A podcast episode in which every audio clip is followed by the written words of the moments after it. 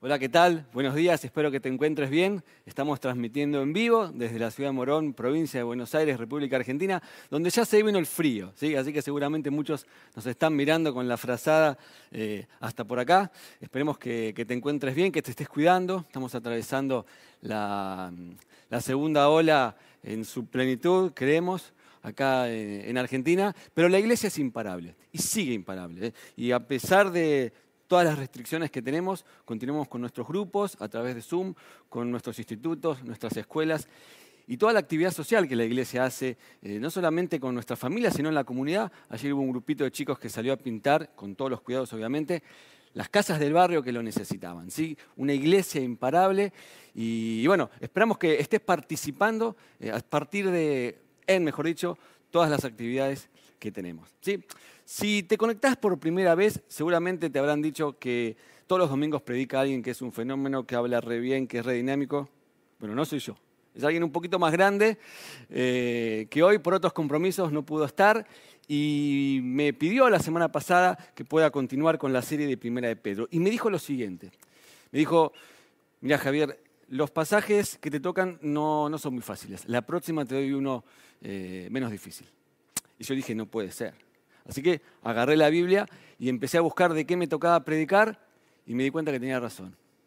Y los pasajes de los que vamos a hablar hoy probablemente son pasajes que si yo pudiera, los borraría de la Biblia. Pues no se lo cuentes a nadie. Igual no podemos hacerlo, pero te animo a que busques en Primera de Pedro, capítulo 2, versículo 13. Eh, recuerden que estamos en la serie que se llama Dios es bueno, basada en toda la carta de Primera de Pedro. Este es nuestro cuarto servicio desde que arrancó la serie, así que podés, si querés, buscar los anteriores. Y el pasaje que nos toca hoy arranca de la siguiente manera. Dice, sométanse por causa del Señor a toda autoridad humana, ya sea al rey como suprema autoridad o a los gobernantes que él envía. Te dije que era difícil, ¿no? Y podríamos hablar un montón, pero yo solamente quiero hacer eh, un pequeño comentario, un pequeño llamado de este versículo y pasar al que sigue. ¿sí? Estamos en momentos de, mucha turbulencia. Eh, el tema de la política, yo particularmente valoro mucho la política, me parece que es una herramienta fundamental para cambiar la sociedad y mejorar la vida en la, eh, comunidad en la que estamos. Me parece que, bueno, junto con el arte y un montón de otras áreas, contribuyen a mejorar la calidad de vida de las personas. Pero yo te quiero animar, ¿sí? más allá de tu compromiso político, yo te quiero animar a que antepongas tu identidad como cristiano a tu identidad política. ¿eh? Asistimos hoy por hoy a un mundo muy convulso, ¿eh? Eh, grietas por todas partes, grietas políticas. ¿Sí? ¿Qué clases sí, qué clases no? Que las primarias se hacen, que no se hacen. Y yo te quiero pedir de todo corazón, yo personalmente, que antepongas tu identidad de cristiano a tu identidad de peronista, de radical, de demócrata o de republicano, de popular o socialista, de laborista o conservador, de liberal o colorado, sea lo que sea en el país que estés. ¿sí? Estamos en un mundo muy dividido y más que nunca la iglesia necesita estar y mantenerse unida. Lo digo por los meses que vienen, ¿sí? sobre todo en, en nuestro país. Mira, servimos a un Dios eterno. No dejemos que ningún gobernante temporal nos quite la unidad. ¿sí? Y mira, tu candidato, mi candidato, va a ganar o va a perder de acuerdo a lo que la mayoría decida un domingo de octubre o noviembre de este año. Pero la iglesia de Cristo va a ganar o va a perder de acuerdo a cómo nos tratemos, cómo nos sirvamos y cómo nos respetemos, vos y yo, nosotros y la iglesia por la comunidad, no un domingo, sino todos los días de nuestra vida hasta que el Señor venga. ¿sí?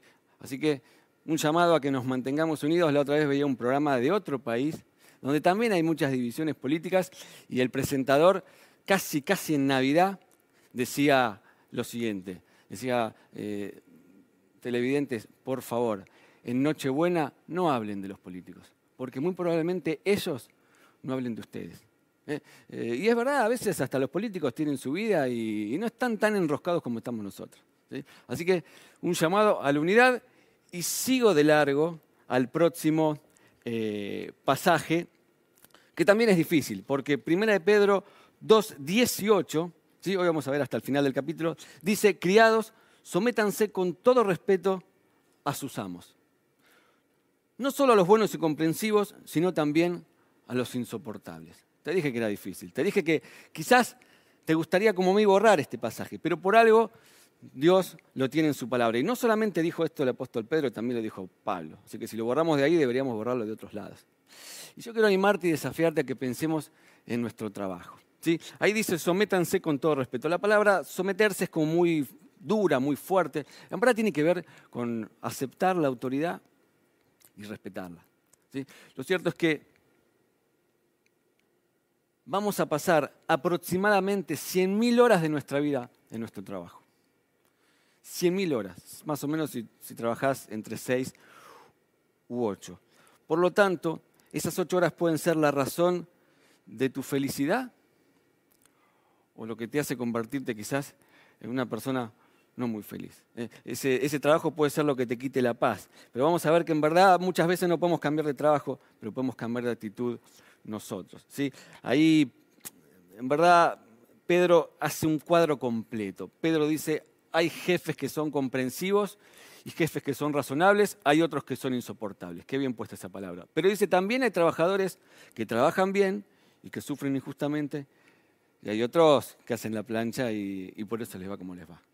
Mi pregunta es, ¿de qué lado estás? ¿De qué lado estás?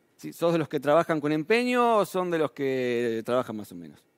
¿Son de los que lidera un grupo con comprensión, con una buena actitud o de los insoportables?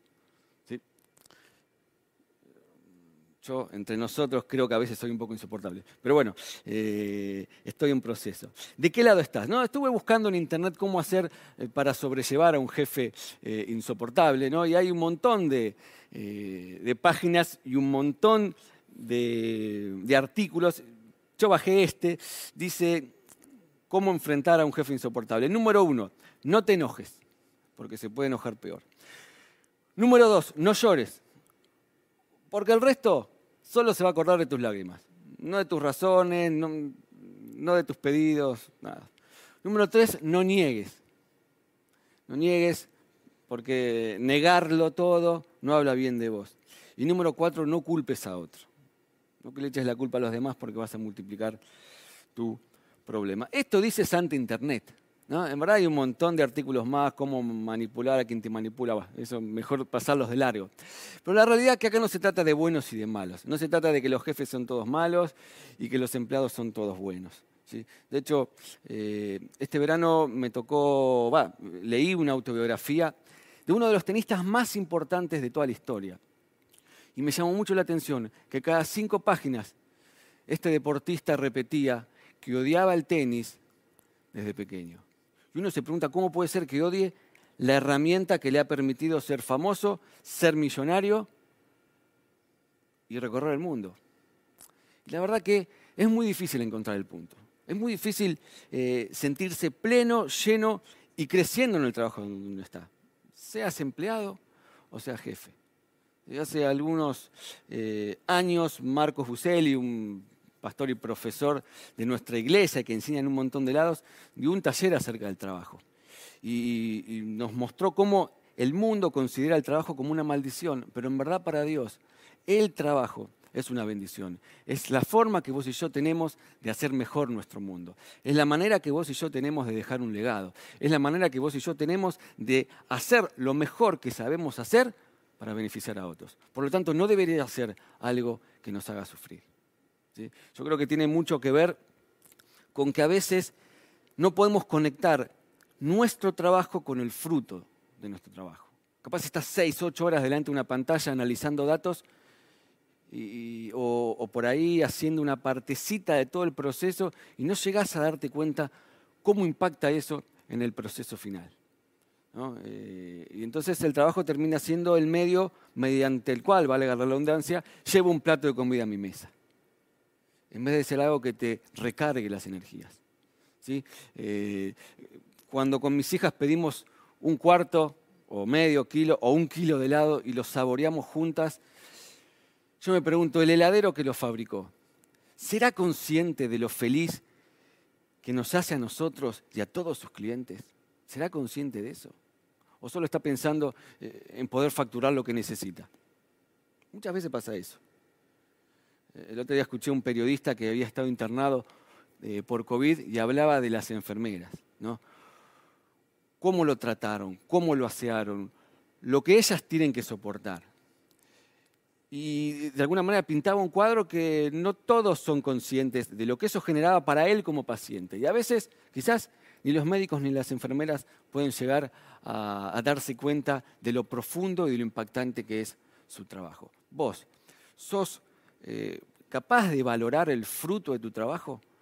Porque en algún momento de tu vida, cuando te sientas presionado, cuando sientas que no estás quizás en el, mejor lugar, lo que te va a anclar lo que te va a, mejor dicho, permitirte eh, mantenerte firme en ese lugar es saber que lo que estás haciendo tiene sentido y beneficia a otros. ¿sí? Entonces, conecta tu trabajo con el fruto de tu trabajo. Y Pedro dice, así todo, dice, muchas veces, versículo 19, eh, vamos a tener que soportar penalidades aún, dice, aún sufriendo injustamente. Y yo me quiero detener en las injusticias que vos, no ya solo como empleado, quizás vos como empleador, como gerente, como el dueño, como cuenta propista, injusticias que vos tenés que sufrir en tu trabajo. Porque, como dice la serie, Dios es bueno.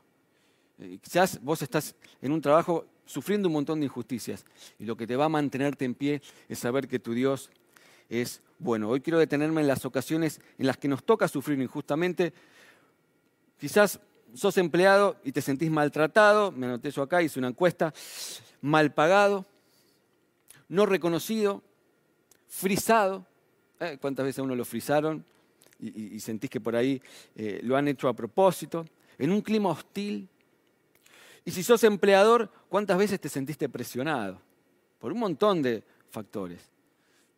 Eh, económicos, humanos, presionados. ¿Cuántas veces te sentiste apretado? El otro día hablaba con una persona que, eh, que, tiene, que tiene una empresa y me contaba de los aprietes que sufre. Eh, no sé si soy claro a lo que me refiero.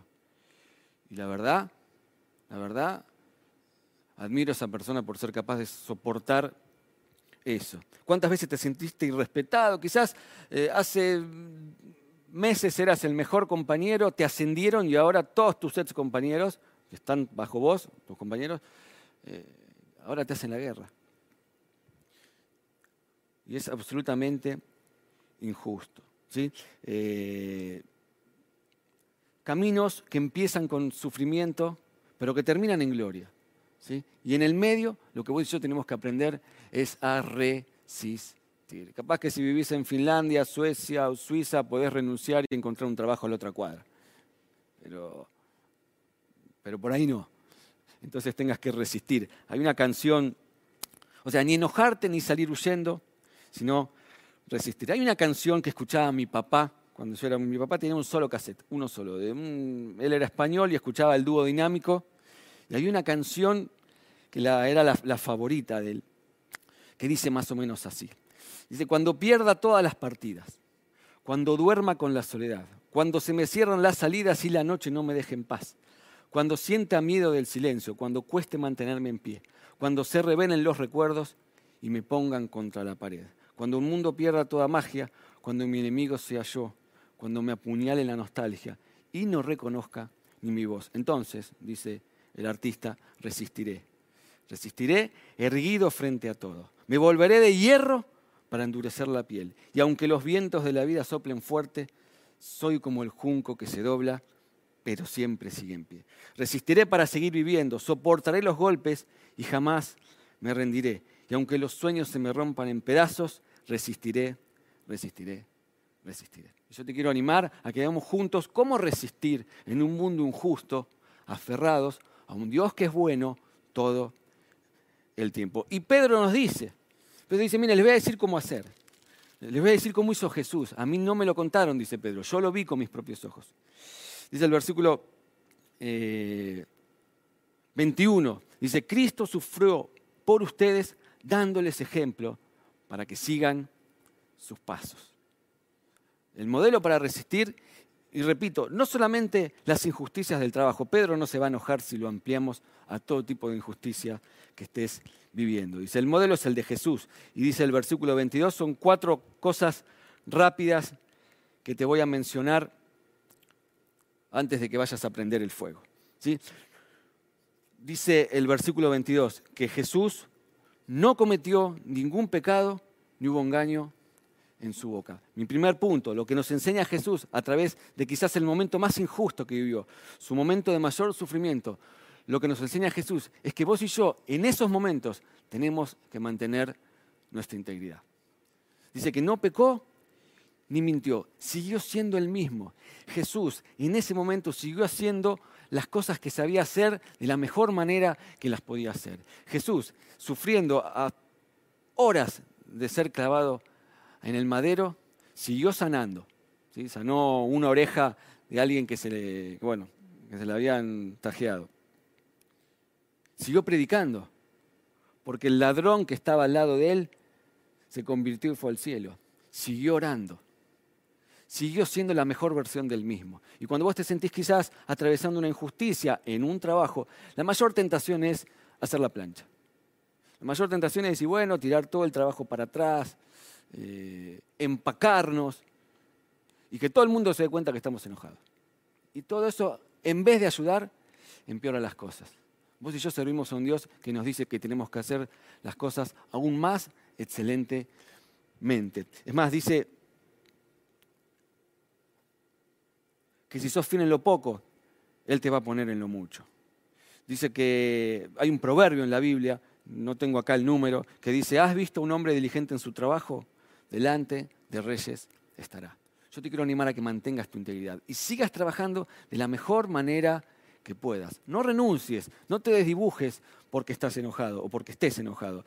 Convertite en la mejor persona que puedas ser. Hay un concepto eh, en, en liderazgo que se llama liderazgo 360, que dice que uno no lidera solamente a los que están abajo de uno, uno lidera hacia todos lados. Vos podés ser el último raviol del organigrama, como quien dice. Y podés liderar a tus compañeros. Podés liderar hasta tu propio jefe, porque liderar es influenciar.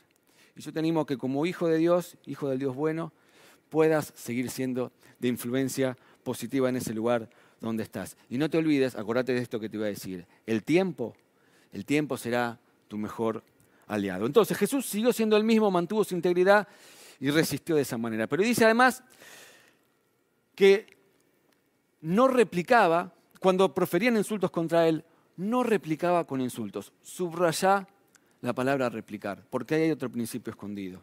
¿eh? Para los que son revanchistas como yo y estamos esperando la oportunidad de tomarnos revancha cuando alguien nos dice o nos hace algo, Jesús nos propone otro camino, que es el camino de no contestar, es el camino de no alimentar la violencia, es el camino de frenar la violencia, porque alguien la tiene que frenar en algún momento.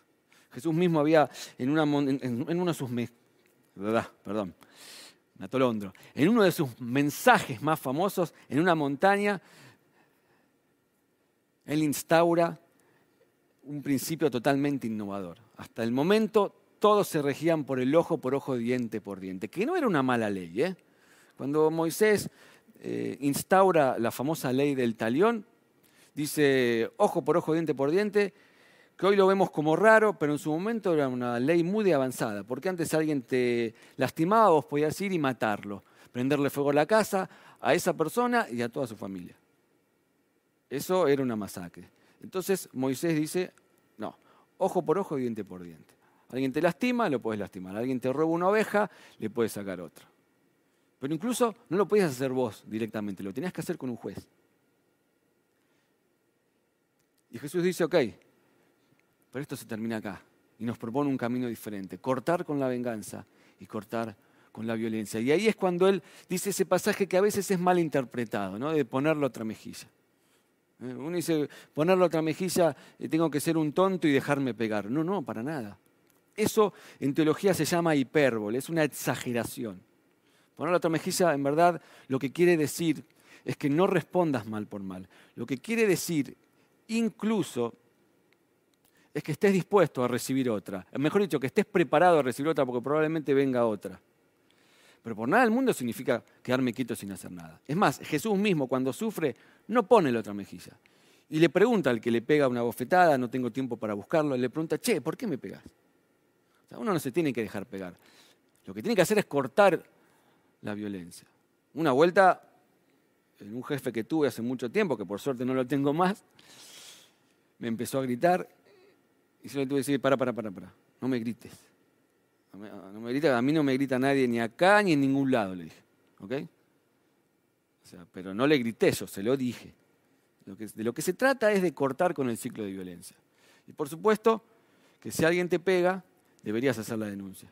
Si nadie tiene que bancarse que, que lo golpeen. Pero sí lo que tenés que hacer es frenar el ciclo de violencia, poner cierto límite. Alguien tiene que frenar la violencia, si no la cosa se va a desmadrar. Entonces, Jesús mantuvo su integridad. Después, no devolvió mal por mal, cortó el ciclo de violencia. Y dice el versículo 23, dice, cuando padecía, no amenazaba. ¿Sabes de dónde viene la palabra amenaza? Amenazar contiene adentro otra palabra que es minar. Minar viene de mina, que no es lo que estás pensando. Son las minas que se ponían en territorio enemigo para que exploten. Entonces lo que quiere decir ese pasaje es que Jesús en ningún momento explotó. Y yo te quiero animar a que, además de mantenerte íntegro, además de no devolver mal por mal, y como continuación de esto, elijas no explotar. ¿sí? Pedro, o sea, primero no explotar por fuera.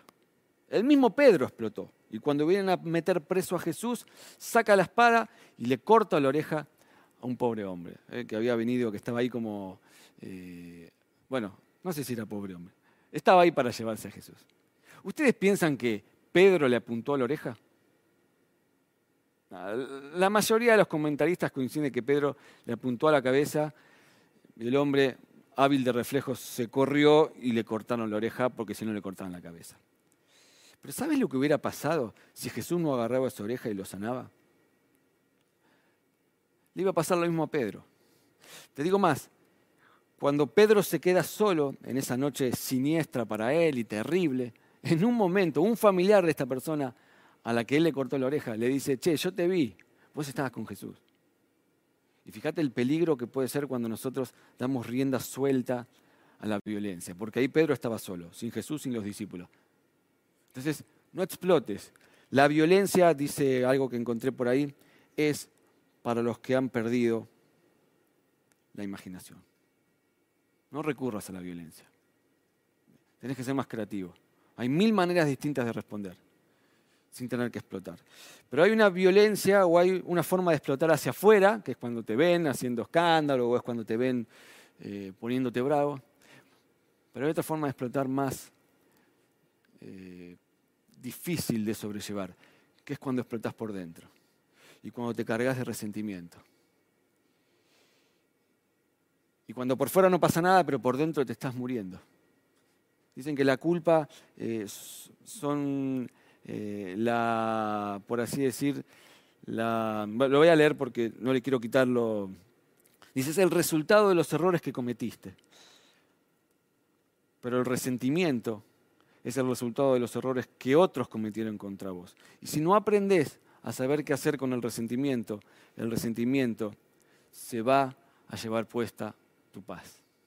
Y te vas a dar manija permanentemente. Por eso no te des manija, ministrate. ¿sí? Eh, a veces empezamos a pensar en la otra persona y, ver cómo responderle y cómo hacerle daño. No es el camino. Había una serie hace mucho tiempo que se llamaba Mujeres Asesinas, ¿se acuerdan? Mujeres que en un momento explotaban, no aguantaban más. Estaba buena la serie, yo la veía. Pero tenemos que tratar de evitar ese camino. A veces vivimos a la defensiva, a veces estás rodeado de la gente que más querés, tus hijos, tu mujer, tus amigos, y estás en otra, pensando en esa persona que tanto daño te hizo. Porque hay mucho en la venganza y en el resentimiento, hay mucho de fantasía.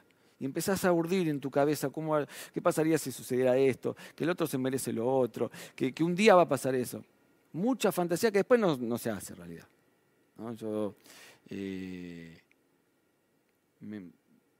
jamás, creo que jamás envenenaría a alguien. Pero alguna vez imaginé en ir a la farmacia a comprar un, poquito de laxante y, y ver qué pasa. Por supuesto no lo hice. Pero viste, empezás a imaginarte cómo hacer para...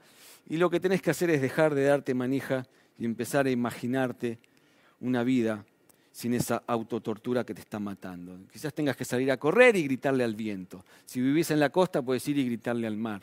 Desahogate, ¿sí? no te guardes lo que tenés adentro. Conversá con quien tengas que conversar, porque si no el resentimiento te va a matar y lentamente te va a quitar la salud. La otra persona quizás nunca se entere.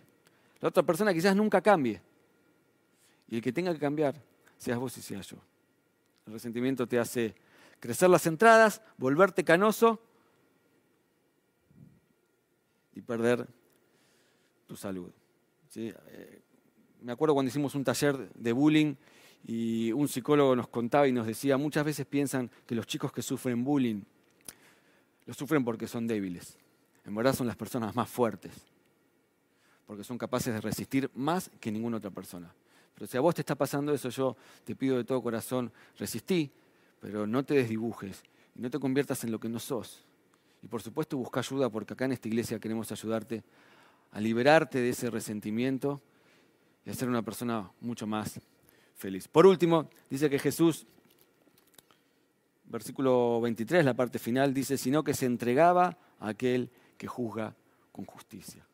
Y lo mejor que vos y yo podemos hacer ante una situación de injusticia es entregarle el caso a Dios y dejar que Él lo resuelva. Y no encuentro, no encuentro mejor solución que el perdón. Y como siempre nos enseña el pastor Leo, perdonar no significa que va a estar todo bien, que va a ser todo como antes. Perdonar significa renunciar a la venganza. Perdonar es confiar en que el Dios justo, el Dios bueno, como estamos viendo en esta serie, Él a su manera y cuando quiera, Él va a hacer justicia. Y no vos. Entregarle, entregarte al Señor significa también entregarle a Él el destino de esa persona y dejar de pensar qué hacer con él o con ella. Sea lo que sea que te hayan hecho, perdonar siempre es la mejor opción para cortar esa cadena de amargura. Entregarte al Señor significa también poner tu trabajo en las manos de Dios. ¿sí? Y confiar en que Él va a ser el que te va a promover. ¿sí? Él va a ser el que te va a reivindicar. Él va a ser el que valoren todo lo que haces y todo lo que sos. Deja que Él lo haga. No intentes hacerlo por tus propios medios. Entregarte al Señor significa que si alguna vez aceptaste al Jesús en tu corazón como tu Señor y Salvador, eso es el primer paso, también puedas aceptarlo como tu verdadero jefe. Dice Colosenses 3:23, hagan lo que hagan, trabajen de buena gana como para el Señor y no como para nadie en este mundo. Cuando tu jefe te pida un informe, te pida algo, anda, llévaselo y acá lo tienes, Señor. Pero vos en tu interior vas a saber que en verdad no se lo hiciste a Él, se lo hiciste a tu verdadero jefe, que es el Señor. A veces viene gente y te dice cómo resolver las cosas, a la manera de la calle. Eh, hay que resolverlo así. Y entregarle las cosas al Señor significa resolverlas como Él lo haría. ¿Sí? Por último, es también entregarle, entregarte al Señor y entregarle tu trabajo al Señor implica que descubras que hay un trabajo para hacer adentro de tu trabajo. Y es poder convertirte en una persona cristiana, que los demás sepan que sos cristiana y que el resto de la gente también quiera seguir. Yo estoy convencido y lo tengo muy en claro que eh, una de las razones por las cuales estoy en mi trabajo es para cambiar la imagen que mis compañeros o mis jefes tienen de lo que es una iglesia. Y todos los días cuando entro y marco tarjeta trato de recordármelo a mí mismo. Porque la idea que ellos tengan de un cristiano va a tener mucho que ver con la idea que tengan de mí. Eso es entender que tengo un trabajo dentro de mi trabajo. Nuestro trabajo es representar a Cristo dentro de nuestro empleo y que las personas que nos rodean anhelen conocerlo también a Él. Quiero terminar. ¿sí? Te dije Jesús, número uno, mantuvo su integridad. Número dos, no replicó, no devolvió mal por mal. Número tres, no explotó. ni hacia afuera ni hacia adentro. Y número cuatro, se entregó al Señor. Le entregó todo al Señor sabiendo que Él en su momento lo iba a reivindicar y lo iba a promover a otro lugar. Cierra el pasaje diciendo, por sus heridas ustedes han sido sanados. Yo tenemos que cierres los ojos eh, y puedas adentro tuyo definitivamente cortar con esa cadena de amargura. ¿sí? Porque todo el poder que necesitamos para ser sanados fluyó de esa cruz. Ahí fue derrotado el pecado. Toma tu dolor y clavalo en la cruz. Dios no quiere que seas esclavo de ninguna persona y que seas completamente libre. Esta semana, releyendo un libro, encontré algo que publiqué en mis modestas redes sociales y que me parecía que tenía que ver un poquito con, esto. Martin Luther King, pastor bautista, de un lugar en Alabama, en Estados Unidos, de color negro, a la vanguardia de los derechos civiles en ese país. Una época donde había baños para hombres, para mujeres y para personas de color. Una época donde la gente de color era segregada, lastimada, asesinada. Hoy todavía hay resabios de eso. Pero la historia cambió para siempre a partir de ese movimiento que este pastor bautista empezó. Y gracias a eso se terminó con la segregación. Subías un colectivo y si eras de color y estabas sentado y subía un blanco, tenías que dejarle el asiento. Y no pasó mucho tiempo de eso, 50 años. Y él, en medio de casi una guerra civil entre blancos y negros, él escribe lo siguiente. Dice, envíennos a prisión y aún los amaremos. Lancen bombas a nuestras casas y amenacen a nuestros hijos y aún así los amaremos.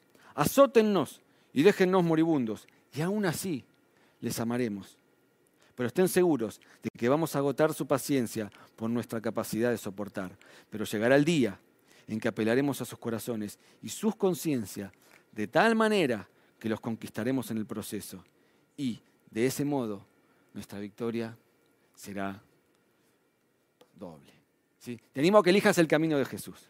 Tenemos que lo puedas seguir a Él y lo aceptes como el Señor de tu vida y también de tu trabajo. Tenemos que puedas cambiar tu actitud e ir a trabajar de otra manera. Quizás como cuando empezaste a hacerlo. Tenemos que puedas perdonar y que cortes con esa cadena de amargura. Tenemos que puedas encontrar tu trabajo dentro de tu trabajo. ¿sí? Y puedas influenciar y bendecir a todos los que te rodean. Te amamos y te bendecimos desde toda Iglesia del Salvador. Espero que te encuentres bien. Un abrazo grande. Nos vemos el domingo. El pastor Leo va a seguir con esta serie. Dios es bueno todo el tiempo.